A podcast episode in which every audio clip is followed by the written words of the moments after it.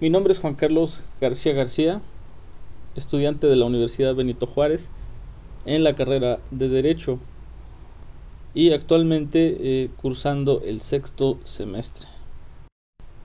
En este apartado voy a tocar algunos puntos que a mí en lo personal me llamaron la atención durante el desarrollo de este semestre. Como profesora, la abogada Verónica Pérez Polanco, que nos impartió o nos está impartiendo la materia de Derecho Procesal Agrario.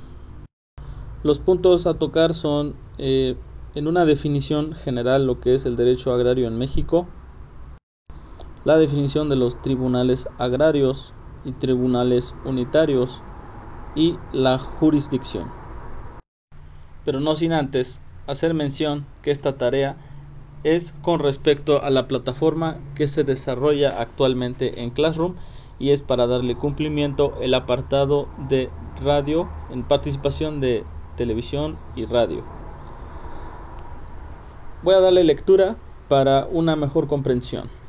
Para entender la evolución, por supuesto, del derecho agrario mexicano, es necesario mencionar los antecedentes históricos referentes a la tenencia de la tierra en el territorio mexicano. Así entonces, de los sistemas organizacionales prehispánicos debe de hacerse especial mención del sistema mexica de propiedad, tenencia de la tierra a través de las figuras del Calpulli y en Altepetlayi,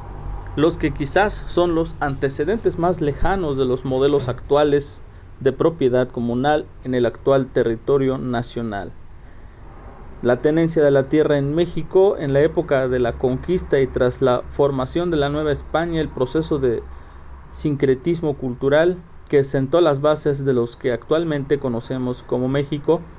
dio origen a nuevas formas de tenencia de la tierra y de propiedad tales como la encomienda, las mercedes, la confirmación antecedente de las haciendas y las suertes, modelos que tras diversos abusos plenamente documentados por la corona en contra de la población indígena y sus tierras, posteriormente dieron origen al reconocimiento de otras formas de tenencia de la tierra como las labranzas, similares a los Calpulli, los propios similares a los Altepetlayi, que continuaron hasta el final del periodo virreinal. En uno de los periodos temporales más cruentos y turbulentos de la historia, que comprende precisamente desde su nacimiento como Estado-nación y hasta el final de las guerras de reforma. Los habitantes de la naciente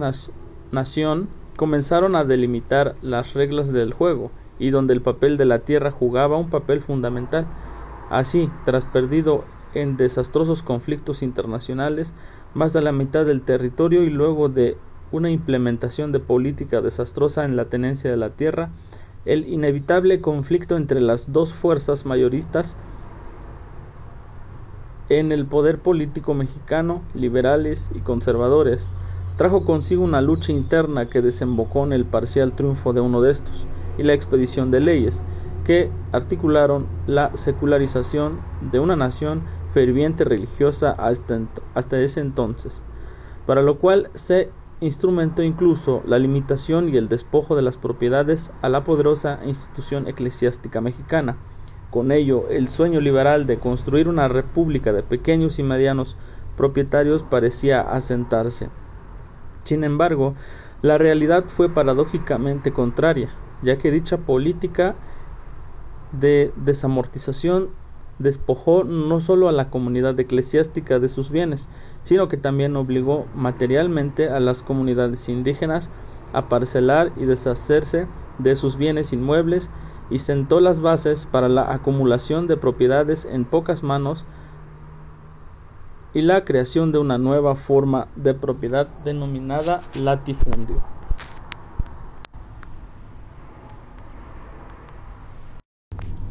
Para poder entender un poquito de lo que son, por ejemplo, los, la misión de los tribunales agrarios, es sin embargo impartir justicia agraria para garantizar la seguridad jurídica en la tenencia de la tierra ejidal, comunal de pequeñas propiedades y de los derechos, por supuesto, de los, de los campesinos a través de la emisión de sentencias. Bueno, sabemos perfectamente que en muchas ocasiones son pisoteados estas personas que trabajan en el campo y por supuesto a todos aquellos abogados que llevan el tema de derecho agrario es sin duda una labor muy noble, pero sin embargo es una labor muy importante tanto para el apoyo de, toda, de la sociedad en general que lleva a cabo estos trabajos, en este caso los sembradíos, que en muchas ocasiones eh, son pisoteados por quizás por la ignorancia y el conocimiento de las leyes. Y la siguiente pregunta es sin duda, eh, ¿cuáles son los tribunales agrarios o cómo están divididos? De entrada, los tribunales agrarios son los órganos federales dotados de plena jurisdicción y autonomía para dictar, dictar, sus fallos, a los que corresponden en los términos de la fracción 19 del artículo 27 de la Constitución Política de los Estados Unidos Mexicanos, la administración de territorio de justicia agraria en todo el territorio. Los tribunales agrarios se dividen en dos, Tribunal Superior Agrario y los tribunales unitarios agrarios. El Tribunal Superior Agrario está formado por cinco magistrados numerarios, uno de ellos lo preside quien será nombrado por el propio tribunal.